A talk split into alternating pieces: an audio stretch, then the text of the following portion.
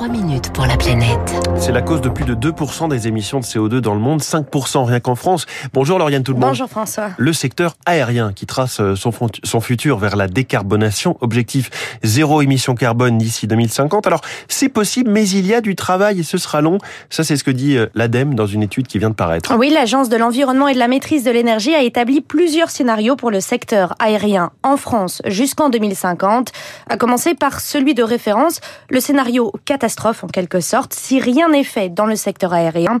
Ingénieur à l'ADEME, Marc Cotigny est le coordinateur technique de cette étude. Ça nous amènerait, d'après nos calculs, à augmenter de 50% euh, les émissions du transport aérien entre 2022 euh, et 2050. Autre scénario, le plus efficace à court terme, c'est la sobriété, diminuer le trafic pour baisser les quantités de CO2 émis. En 2022, on est à 24 millions de tonnes. Le scénario de maîtrise du trafic permettrait de descendre en 2030 à 17 millions de tonnes. L'ADEME propose notamment de créer un quota de vol par an. Hors de question d'aller vers la décroissance pour le délégué général de l'Union des aéroports français, Nicolas Policène. La décroissance dans un seul pays, c'est très compliqué à mettre en œuvre. Notre secteur est un secteur international.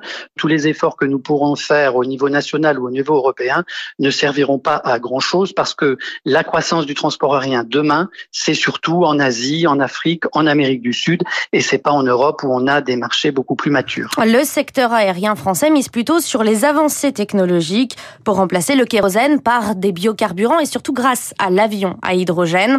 Cela permettrait de diminuer les émissions de CO2 de 35 à 9 millions de tonnes en 2050 confirme l'ADEME. Mais avant cette échéance, il y aura peu d'effets. C'est ce que prédit l'économiste Baptiste Périssin-Faber, le directeur des programmes à l'ADEME. Un avion, hein, sa durée de vie, c'est 20 ans. Donc pour renouveler une flotte, ça prend du temps, à moins qu'on les mette à la retraite euh, prématurément. Et ça, c'est un coût euh, énorme pour une compagnie aérienne. Pour passer à l'hydrogène, il faudra en effet repenser complètement l'architecture des avions, selon Yves Gourina de l'Institut supérieur de l'aéronautique et de l'espace. D'abord, il y a un problème de taille des réservoirs, parce que l'hydrogène est beaucoup trop léger et donc prend un volume absolument gigantesque. Si vous remplacez dans un A350 par exemple le kérosène par de l'hydrogène, en mettant les isolants qui vont bien dans les réservoirs, vous faites Paris-Toulouse et vous ne pourrez pas aller plus loin. Reste le scénario idéal pour l'ADEME, celui qui combine une diminution du trafic et l'arrivée des nouvelles technologies. Le secteur aérien français pourrait alors voir ses émissions de gaz à effet de serre baisser de 75% en 2050.